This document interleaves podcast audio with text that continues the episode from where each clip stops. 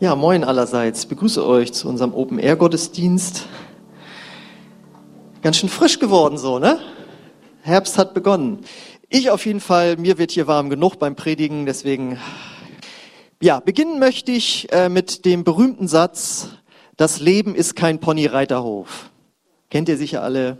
Aber nur wenige verstehen den Satz so gut wie ich, denn im Gegensatz zu euch besitze ich einen Ponyreiterhof ich arbeite jetzt ja schon 13 Jahre hier für ein fürstliches Gehalt und habe mir da ein bisschen was angespart und mir einen Ponyreiterhof ähm, äh, angeschafft. Und da habe ich euch auch mal ein Bild von mitgebracht, wie ihr als nächstes sehen könnt. Da ist er. Ähm, da hat mein Neffe mitgespielt, deswegen schöne Grüße, Niklas, falls du das siehst. Da hat er natürlich ein Auto drin geparkt, ist ja klar. Und ähm, ja, meine Nichten haben das anders äh, benutzt, aber er als Garage eben auch. Ja, das war die lustige Einleitung dafür. Wir wissen, wir wissen, dass dieser Satz bedeutet, im Leben läuft nicht immer alles so, wie wir das wollen. Es ist nicht immer alles schön. Es können sogar richtig schlimme Sachen passieren. Es ist nicht immer nur heile Welt. Es können harte Sachen passieren. In der Gesundheit, in der Ehe, in der Familie, in deinem Beruf und sogar auch in einer Kirchengemeinde. Und wenn Menschen das erleben, dass schlimme Sachen passieren, dann wenden sie sich manchmal das erste Mal an Gott. Dann fangen sie an, zu Gott zu rufen, weil sie Hilfe brauchen. Und wir wollen uns heute mal ansehen, wie ein Mensch in der Bibel das getan hat und das erlebt hat, was er erlebt hat, nämlich wie Gott eingegriffen hat und natürlich, was wir daraus lernen können, falls wir mal in eine Situation kommen, die nicht so beschaulich ist wie dort. Und deswegen heißt die Predigt heute, wie Gott deine Situation wenden kann. Und ich fange mit einem aus, Text an äh, aus dem ersten Buch Mose, also aus dem ersten Buch der Bibel. Äh, da sagt nämlich Josef in 1. Mose 50, Vers 20, was mich betrifft, hat Gott alles Böse, das ihr geplant habt, zum Guten gewendet. Auf diese Weise wollte er das Leben vieler Menschen retten. Gut, also die, ein Zitat aus der berühmten Geschichte von Josef. Wer nicht sofort weiß, äh, wer das war, das war der Urenkel von Abraham und der elfte Sohn von Jakob. Und er war auch noch das Lieblingskind von Jakob und unter anderem deswegen ziemlich unbeliebt bei seinen Brüdern. Also man muss dazu auch sagen, er war auch eine Petze, und ein Angeber. Also das ist natürlich klar. Aber dieses Unbeliebtsein steigerte sich bei seinen Brüdern zu einem solchen Hass, dass sie eines Tages beschlossen haben, den bringen wir um. Und in letzter Sekunde kann einer der anderen Brüder das verhindern und er wird dann lediglich in eine tiefe Grube geworfen und dann entscheiden sich, okay, wir bringen den nicht um, sondern da hinten ist eine, eine Handelskarawane, die nach Ägypten zieht und wir werden den einfach verkaufen an die. Also schon krass, ne? Also das muss schon, also da würde man heute systemische Familienberatung anbieten, wenn solche Probleme auftauchen, den eigenen Bruder zu verkaufen, äh, das ist schon krass, aber es passiert. Und dem Vater Jakob äh, dem äh, zeigen sie das Kleid oder den Mantel von, von äh, Josef und den haben sie vorher in Tierblut getaucht und haben gesagt, er wurde leider von äh, einem wilden Tier gerissen, also umgebracht und ähm, deswegen haben wir den nicht mehr mit nach Hause gebracht. Ja, so krasse Situation. Er wird verkauft und jetzt brechen wir das gleich auf uns runter. Hast du schon mal eine richtig miese Situation erlebt, wo du das wie Verrat empfunden hast? Nicht vielleicht unbedingt von deinen Verwandten, aber von deiner besten Freundin, deinem besten Freund oder von deinem Chef oder irgendjemandem? Oder wenn es kein Verrat war, ich glaube, wir können alle aus unserem Leben berichten, dass wir schon mal richtig tief auch verletzt worden sind, meistens von nahestehenden Personen, egal durch wen, eine Situation, die richtig wehtun kann, weil andere Menschen sie uns beigebracht haben. Und was macht das dann mit uns, wie der Sozialpädagoge fragen würde? Äh, das kann richtig tiefe Bitterkeit im Herzen auslösen. Und jetzt müsst ihr ja sehen, Josef kannte Gott von klein auf. Sein Vater hat ja, ist ja Gott von Angesicht zu Angesicht begegnet, hat mit ihm gerungen, wie es heißt. Und ähm, als ihm das passiert, wird er garantiert gefragt haben, Gott, wieso lässt du das zu, dass ich jetzt hier in dieser Grube erst sitze und jetzt verkauft worden bin. Und da müssen wir auch noch dazu sehen, er war ein Jugendlicher. Ein Jugendlicher, der verkauft wird an eine Handelskarawane. Was für eine Angst muss der gehabt haben? Ja, das ist ja, das wäre ja heute ein Entführungsfall und dann würde danach psychologische Betreuung und Trauma und sonst was. Ja, und dann in ein fremdes Land, in ein fremdes Land entführt worden. Und was wäre jetzt die absolut verständliche Reaktion von ihm? Dass er verbittert gegenüber Gott und Menschen, dass er Gott anklagt, dass er wütend ist, dass er resigniert und dass er vielleicht sogar dem Glauben an Gott abschwört. Aber wisst ihr was? Er macht das nicht. Wir lesen nichts darüber. Und jetzt kommt schon die erste Lebenslektion für uns alle. Er hält sich offensichtlich nicht mit der Warum-Frage auf. Viele Menschen sind ihr ganzes Leben lang unglücklich, weil ihnen irgendwas Schlimmes passiert ist und sie sich ihr Leben lang fragen, warum ist das passiert? Warum ist mir das passiert? Was habe ich gemacht, dass ich das verdient habe? Was hat Gott oder Menschen mir? Warum ist das passiert? Und wenn das jetzt schon die Predigt, die Botschaft der Predigt wäre, dann wäre das schon Lebenslektion genug. Man kann, es ist zu verständlich, sich die Warum-Frage zu stellen, aber sie führt zu nichts. Die einzige Frage, die du dir stellen solltest, ist die Wie-Frage. Wie gehe ich jetzt damit um, dass ich so verletzt worden bin? Ansonsten, falls du sagst, das ist für mich unbefriedigend, die Warum-Frage muss geklärt werden, dann sage ich dir, wir leben hier in einer sogenannten gefallenen Schöpfung, in der unperfekte Menschen schlimme Dinge sich gegenseitig antun und die Bibel sagt, und der Teufel ist sogar der Gott dieser Welt. In dieser Welt müssen wir leben. Und da können solche Sachen passieren. Warum das im Einzelnen bei jemandem immer speziell passiert, das kann man nicht immer sagen, logischerweise. Deswegen sollten wir uns mit der Wie-Frage beschäftigen. Und das macht offensichtlich Josef. Er bleibt nämlich an Gott dran. Und jetzt kommt's. Und Gott wendet seine Situation und segnet ihn. Er wird nämlich nach Ägypten gebracht. Das ist schlimm genug. Aber dort wird er von Potiphar, einem Minister des Pharaos und dem Chef der königlichen Leibwache, gekauft. Und dann lesen wir Folgendes in 1. Mose 39, 2 bis 5. Der Herr half Josef und ließ ihm alles gelingen, während er im Haus seines ägyptischen Herrn arbeitete. Potiphar bemerkte, dass der Herr mit Josef war und ihm in allem, was er unternahm, Erfolg schenkte. Deshalb fand er seine Gunst und wurde Potiphas persönlicher Diener. Schon bald übertrug Potiphar Josef die Aufsicht über sein Haus und die Verwaltung seines gesamten Besitzes. Von jenem Tag an segnete der Herr Potiphar um Josefs willen. Alle Arbeiten im Hause gelangen, die Ernte fiel gut aus und sein Viehbestand vergrößerte sich ständig. Ist das mal eine Wende? Ist das eine Lebenssituationswende? Und das bedeutet auch als Botschaft für uns, bloß weil uns was Negatives passiert ist, heißt das noch lange nicht, dass Gott uns irgendwie verlassen hätte oder dass nicht auch ein neuer Segen wieder kommen wird. Und da gilt es in der Zwischenzeit natürlich durchzuhalten. Und das bedeutet, um die Frage zu beantworten, wenn es eine wäre, äh, wie Gott deine Situation wenden kann, indem du an Gott dranbleibst mit Gott die Wie-Frage äh, besprichst, ihn nicht anklagst, Menschen vergibst, da kommen wir noch drauf, das ist das Größte, was Josef getan hat, seinen Brüdern zu vergeben, ja, Menschen vergibst und Gott anbetest. In der Situation. Und dann wird Gott deine Situation wenden. So, da könnte man jetzt eigentlich sagen, Amen, danke Axel für die Botschaft, gehen wir nach Hause, ist kalt genug. Aber es geht noch weiter bei Josef. Dann arbeitet er da wunderbar in diesem Job, ist so gesegnet. Und jetzt kommt die Ehefrau seines Chefs und versucht ihn fast täglich zum Ehebruch.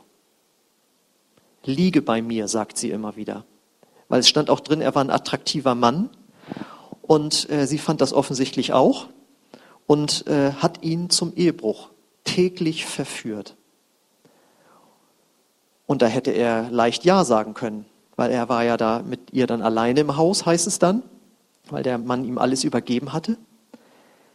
Aber er widersteht und macht es nicht.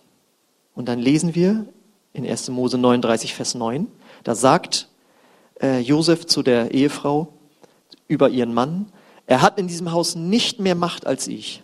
Er hat mir nichts vorenthalten außer dir, denn du bist seine Frau. Wie könnte ich so etwas tun? Es wäre eine große Sünde gegen Gott. Das heißt, er steht hier zu Gottes Werten, zu Gottes Geboten, zu Gottes Wahrheit. Und jetzt ist der Knaller, sie verleumdet ihn. Also einmal ist es so krass, sie hält ihn fest, komm jetzt, und er reißt sich los und muss als Flitzer nackt abhauen quasi. Und sie hat das Kleid noch in der Hand, fängt an zu schreien. Die Diener kommen rein und sagt, er hat mich versucht zu vergewaltigen und jetzt habe ich sein Kleidchen noch in der Hand haben können. Der Mann kommt nach Hause, glaubt natürlich seiner Frau und verurteilt Josef und schmeißt ihn ins Gefängnis. Ich meine, was ist denn das jetzt bitte? Du hältst dich an Gottes Gebote und wirst bestraft. Ja, wir erwarten ja immer sofort, sobald man sich an Gottes Gebot geholt hat, wird alles gut laufen. Aber wisst ihr, was Jesus gesagt hat? So wie die Welt mich gehasst hat, wird sie euch hassen.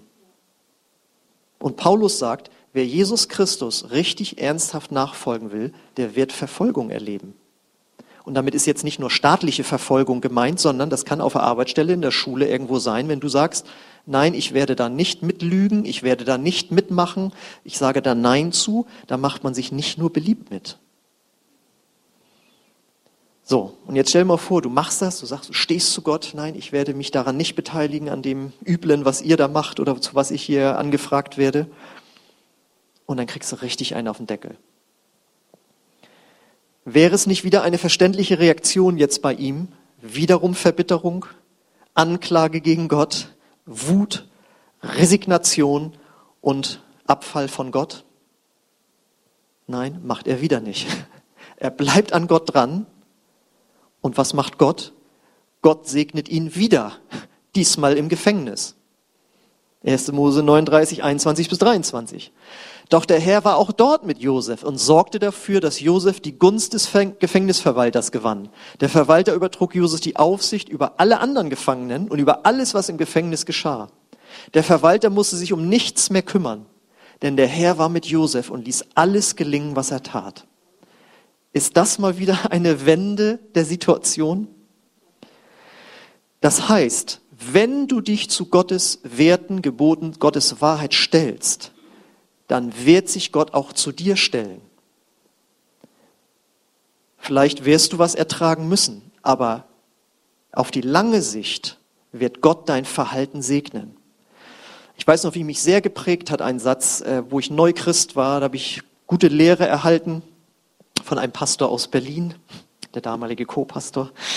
Und er sagte, und wenn du in den Situationen ehrlich bleibst, wo auf der Arbeit von dir verlangt wird, die Stunden falsch aufzuschreiben, falsch abzurechnen, all diese Dinge, und du sagst, du machst es nicht und du wirst deswegen entlassen, es wird die Zeit kommen, da werden sie dir die Jobs hinterhertragen. Ja? So, und was bedeutet das jetzt? Wie Gott deine Situation wenden kann. Nimm dir vor, sag immer die Wahrheit, bleib immer korrekt, rechne immer richtig ab. Halte dich fern von dem Gruppenzwang, den andere auf dich lehren, äh, legen wollen. Und äh, ich kann nur die Geschichte von jemandem berichten, den ich persönlich kenne, der mir das persönlich erzählt hat. Der war angeklagt vor Gericht und hatte den Staatsanwalt und seinen eigenen Anwalt schon so belogen, dass sie ihn nicht mehr anklagen wollten. Und er hatte das wirklich getan. Also so, er hatte die belogen. Und dann ist er Christ geworden in der Situation. Und Gott hat ihm gesagt, und du wirst jetzt die Wahrheit sagen. Ich meine, das musst du mal dir überlegen. Du hast den Freispruch schon so gut wie sicher, wenn schon der Staatsanwalt, der sagt, okay, ne, du wirst jetzt die Wahrheit sagen. Und er hat das in der Verhandlung dann gesagt, ich war das.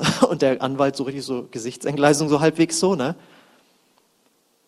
Und dann hat der Richter ihm nochmal Bewährung gegeben und er ist nicht äh, ins Gefängnis gegangen und ist heute ein freier Mensch mit Gott, weil Gott sich dazugestellt hat. So, passt auf. Könnte man auch sagen, danke für diese zweite Lebenslektion von Josef. Tschüss, wir gehen nach Hause. Nein, es geht noch weiter. Im Gefängnis erlebt Josef jetzt die krasse Situation, dass er zwei Mitgefangene hat, die beide, wie, wie es so hieß, in Ungnade gefallen waren beim Pharao. Und beide hatten einen Traum. Und dann hat er beiden den Traum gedeutet. Und dabei kam raus, dass der eine in drei Tagen freigelassen würde und der andere würde in drei Tagen hingerichtet werden. Und das geschieht auch. Der eine wird hingerichtet, der andere kommt frei. Und vorher sagen sie noch, sagt der, der, der frei kommt noch zu ihm, ich werde mich für dich einsetzen. Beziehungsweise Josef sagt zu ihm, setz dich beim Pharao für mich ein, weil ich bin ja auch unschuldig hier, so wie du. Ja? Denn wenn du jetzt hier rauskommst, dann kann er mich ja eigentlich auch rausholen. Ich habe ja nichts Falsches gemacht. Und dann heißt es aber nur, aber er vergaß ihn.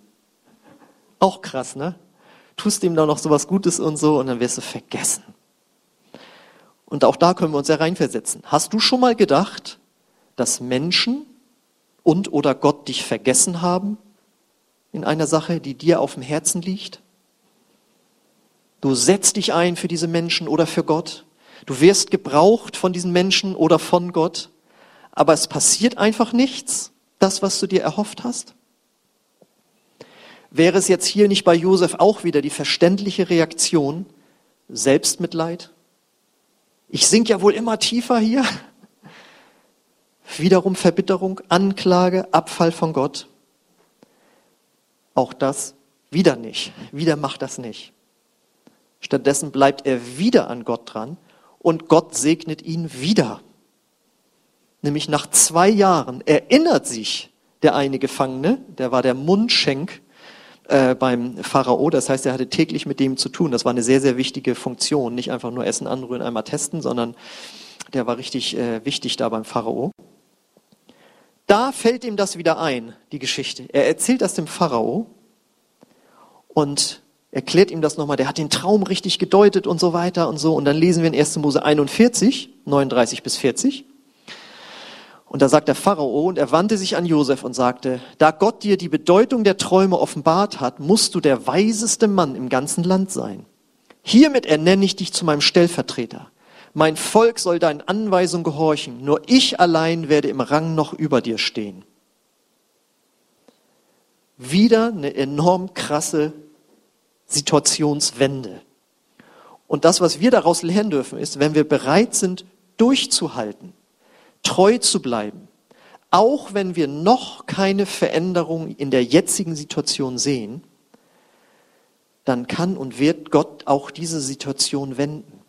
Aber wenn wir in Selbstmitleid verfallen, in Anklage äh, gegenüber Gott und vergessen, dass, was er uns schon alles Gutes getan hat und wie es so heißt, er kommt spätestens immer rechtzeitig, ja, dann wird auch Gott diese Situation wenden. Und das Krasse ist, das waren jetzt ja drei echt harte Geschichten, die er da erlebt hat. Dreimal hat Gott die Situation gewendet.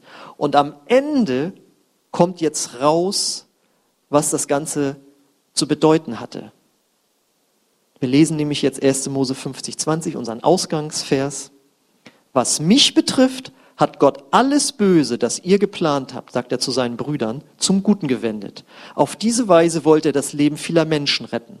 Weil jetzt kommt nämlich raus, als da er da ja der Oberchef beim Pharao war, hat er, als eine Hungersnot kam, große Silos angelegt und hat die Leute da ihre Ernte reinbringen lassen, hat denen das alles abgekauft.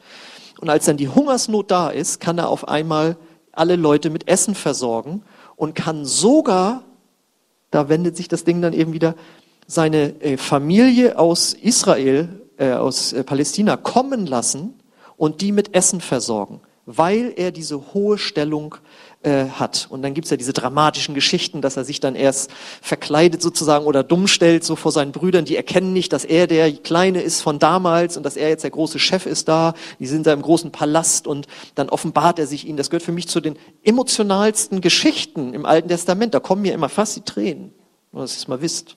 Ja. Ja, wenn's, wenn dann heißt es so, dann, dann erkennen die ihn nicht und er geht in den Nebenraum und muss erstmal heulen, dass er seine Brüder sieht und dass er sein, sein, seine jüngeren Brüder da sieht und so und, und äh, er ist ganz, äh, ist alles sehr emotional. Also die Bibel, das ist echt gut, echt so gut zu verfilmen, muss man sagen. Und das Krasse ist jetzt, offensichtlich hat er seinen Brüdern vergeben. Und das ist ein ganz großer Schlüssel für den Segen Gottes. Weil Jesus sagt, so wie mein Vater im Himmel euch vergeben hat, möchte ich und möchte mein Vater im Himmel, dass ihr euch untereinander vergebt, wenn ihr euch was Böses angetan habt. Und wenn ihr das nicht macht, Das Stopp ist ein Segensstopper. Ja? Deswegen, wenn ihr betet, vergebt auch einander. Und Josef, der Jesus da noch gar nicht kannte und auch nicht die Lehre des Neuen Testamentes, hat es trotzdem richtig gemacht. Er hat seinen Jüngern, er hat seinen Brüdern vergeben und kann dann selbst noch miterleben, dass sein Leben mit diesen tragischen Geschehnissen jetzt etwas gigantisches, großes, Gutes äh, vollbringt. Und wir können noch mal lernen, all das Böse, was Josef passiert ist, ob die Entführung oder ins Gefängnis oder was auch immer, war nicht von Gott, sondern das haben ihm seine Brüder angetan, das hat ihm die Ehefrau des Potiphar angetan und so weiter. Menschen tun böse Dinge. Es war nicht von Gott, aber Gott benutzt diese Situation, um am Ende das, was böse gedacht war, zu etwas Gutem zu machen. Und eine ähnliche Aussage, also die gleiche Aussage, nur anders formuliert, finden wir jetzt im Neuen Testament. Da lesen wir nämlich in Römer 8, 28. Und wir wissen, dass für die, die Gott lieben und nach seinem Willen zu ihm gehören, alles zum Guten führt. Die Bedingung ist nur hier, die, die Gott lieben. Das passiert nicht automatisch. Ja, das tue ich ja. Ja, aber wenn wir Gott lieben, heißt das auch, dass wir nach seinen Geboten vorangehen und sagen, okay, ich vergebe, ich werde nicht verbittern, ich werde anbeten, ich werde dankbar bleiben in der Situation. Ja, das bedeutet es, Gott zu lieben in der Situation. Und dann wird Gott die Situation auf einmal wenden, dass du dich nur wunderst. Aber es kann sein, dass wir etwas warten müssen.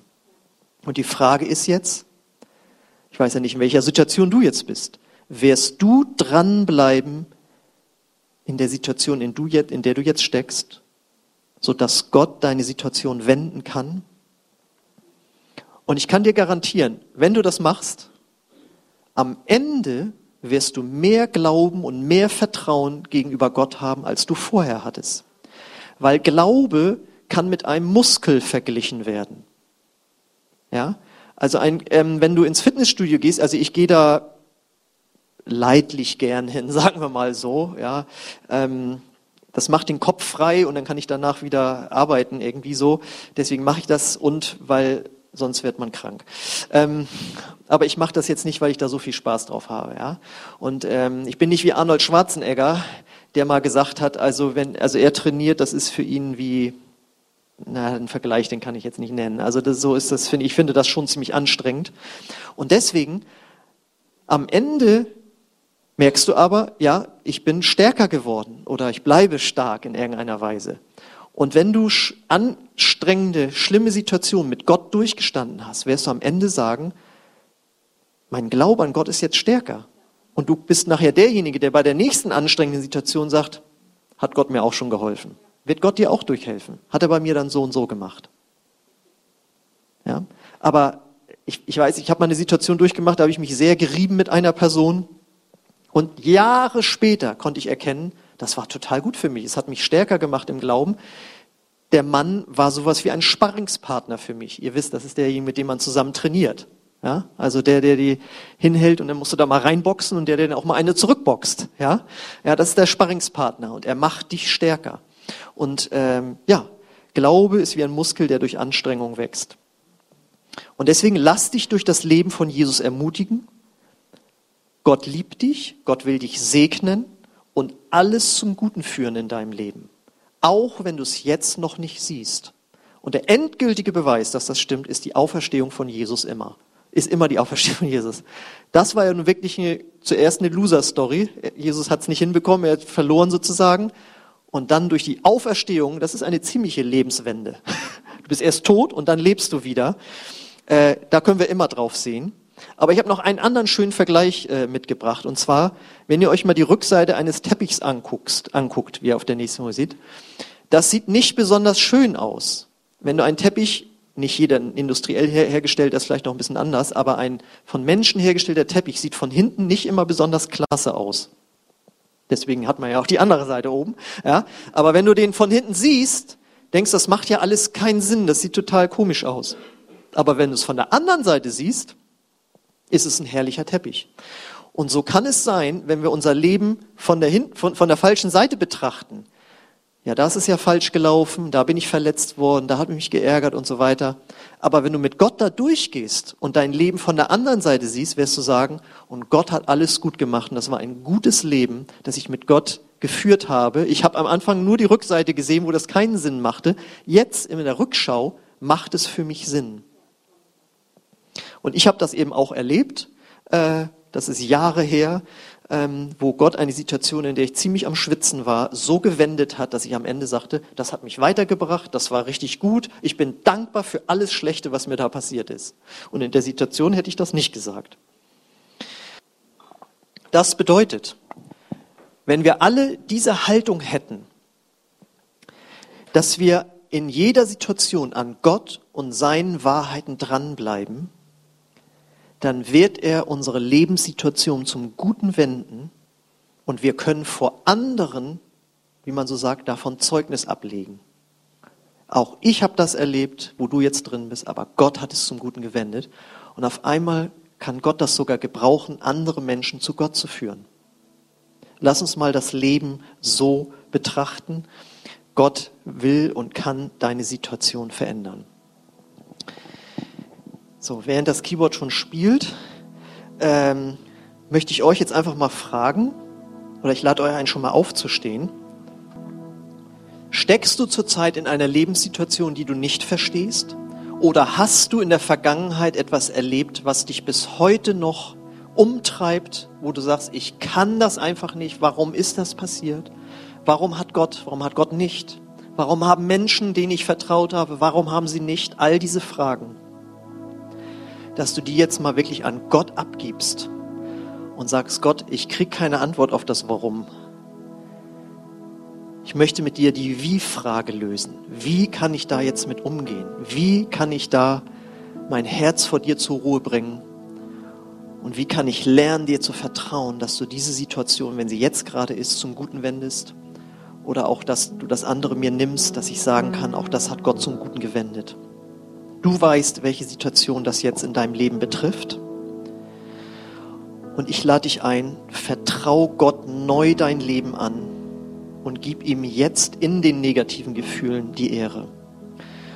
Und wenn dich das betrifft, dann lade ich dich ein, dass du einfach mal deine Augen schließt und deine Hände öffnest als äußeres Zeichen, innerlich zu empfangen. Und da möchte ich jetzt gerne für dich beten, dass Gott kommt mit neuer Ermutigung, mit Heilung, mit neuer Perspektive der Erwartung, dass Gott die Situation wenden wird.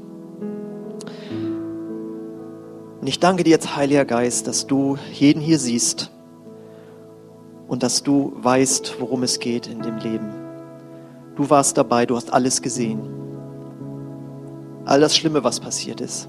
Aber du hast es nicht verursacht, sondern du hast mitgelitten. Und ich bete jetzt, Heiliger Geist, dass du kommst mit Heilung, mit Trost, und auch der Bereitschaft, in, dass, wir, dass wir den Willen entwickeln, zu vergeben, dort wo Menschen uns verletzt haben. Und dem Willen auch zu sagen, Gott, ich verstehe es nicht, aber ich gebe es ab an dich. Hilf mir, diese Lebenssituation zu verarbeiten. Hilf mir, an dir dran zu bleiben. Danke, Heiliger Geist, dass du das jetzt tust, dass du jetzt an den Herzen wirkst. Ja, und ich habe so ein Bild, dass Gott bei einigen sie wirklich ja, in den Arm nimmt und auch über den Kopf streicht und sagt, es tut mir so leid, was dir da passiert ist. Aber ich nehme dich in meine Arme und ich habe eine Wende deiner Lebenssituation schon vorbereitet. Siehst du es nicht, was ich schon getan habe? Und ich lade dich ein, dort wo du jetzt stehst, Vergib Menschen, die dich verletzt haben. Und gib jetzt deine Trauer und vielleicht auch deine Wut, aber auch dein Selbstmitleid an Gott ab und sage Gott, das ist, sind alles Dinge, die mich runterziehen, die mich nicht weiterbringen. Ich gebe sie jetzt an dich ab. Bete das einfach, wenn du das möchtest, wenn dich das betrifft. Jetzt ganz für dich alleine. Herr, ich danke dir dafür, dass du diese Gebete hörst und damit arbeitest. Und dass es für viele ein Anfang ist, aus einem Loch rauszukommen. Danke, Herr, dafür. ich möchte auch noch fragen, bist du vielleicht hier oder guckst am Bildschirm zu und Gott ist noch nicht der Herr in deinem Leben. Er darf deinen Lebensplan noch gar nicht bestimmen. Er kann noch gar nicht in dein Leben reinkommen mit der Wende einer Lebenssituation. Dann lade ich dich ein, dass du Gott einlädst. Du bist nur ein Gebet von Gott entfernt.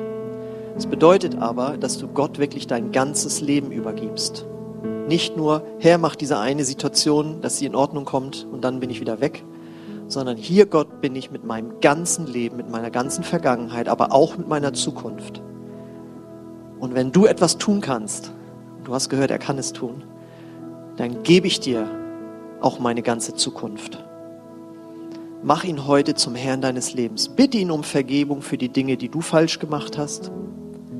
Dafür ist Jesus am Kreuz gestorben. Und wenn du das tust, dann wird er in dein Herz kommen und dir ein neues Leben schenken.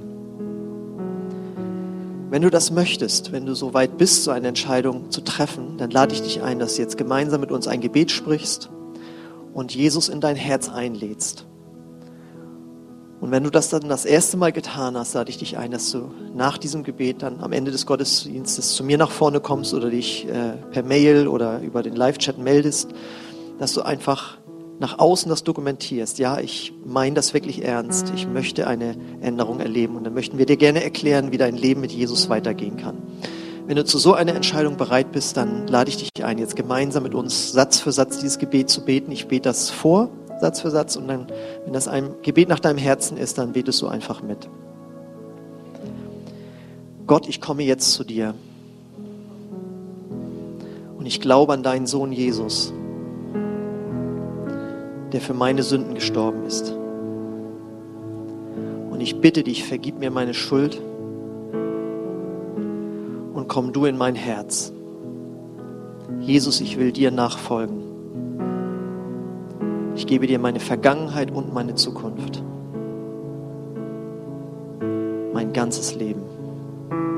Danke, dass du das jetzt genommen hast. Amen. Wie gesagt, wenn du das das erste Mal gebetet hast, dann komm danach zum, zu mir nach vorne. Und wenn du ähm, zu Hause das mitgebetet hast, dann möchten wir gerne von dir hören und ja, Kontakt mit dir aufnehmen und dir einfach helfen, im Glauben weiterzukommen. Wir möchten jetzt noch ein Lied singen.